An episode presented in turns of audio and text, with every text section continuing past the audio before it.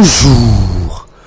Pour la presse de ce mardi, Serigne Muntaka Mbake occupe pratiquement la une de tous les journaux. Si le quotidien se contente d'écrire les prêches du calife, les échos pensent que c'est un sermon historique que le calife a servi. Un discours de vérité écrit la tribune.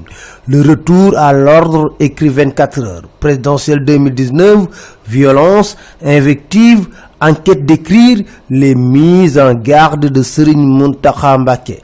Las de noter, il a véritablement sermonné les politiciens et en des termes très clairs. Le soleil épingle cette phrase. Ayez foi en Dieu et au verdict des urnes.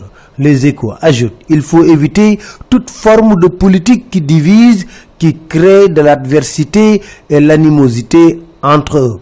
Enquête relève cette phrase. Nous appelons les uns et les autres à éviter les débats de bas niveau susceptibles de diviser le peuple. L'AS relève cette autre phrase. Ils doivent éviter de semer la confusion entre les différentes familles religieuses. On ne construit pas un pays dans la violence, mais plutôt avec le savoir et les compétences. Le plus grave, dira le calife, dans une société, c'est de voir des gros gaillards qui n'ont aucun métier, pas de travail et qui vivent en parasite. Pour conclure, Serigne Mountakha Mbacké dira on ne construit pas un pays avec du folklore et des futilités. Sud Quotidien conclut Serigne Mountakha Mbacké a instruit toute la classe politique. Macky a été sauvé après ses bourdes sur ça à décrire Ali Ngouille Ndiaye a fait un discours magistral pour rafistoler les coups francs de Macky dans le quotidien. Il déclare Macky va accroître ses réalisations pour Touba s'il est réélu bien sûr. Lors de ce magal, l'attraction habituelle Cheikh Béthiou qui déclare avoir dépensé des milliards a révélé écrit las que ces milliards ont fait l'objet d'enquêtes de la part de l'État. Madi Kenyan parle et c'est dans l'observateur.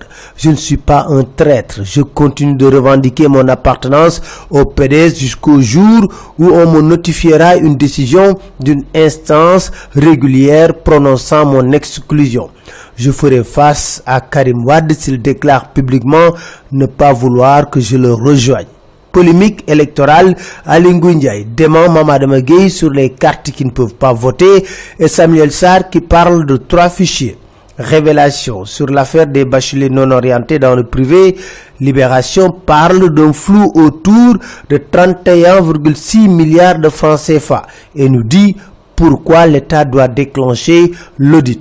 Le Sénégal fait partie des 30 pays les plus touchés par la malédiction des mines, nous dit enquête. L'AS parle de 830 personnes affectées. Selon un rapport de Greenpeace, le sel sénégalais est mauvais et contient du plastique. Un échantillon analysé présente 48 microparticules par kilo. C'était tout. Merci. Très bonne lecture à tous.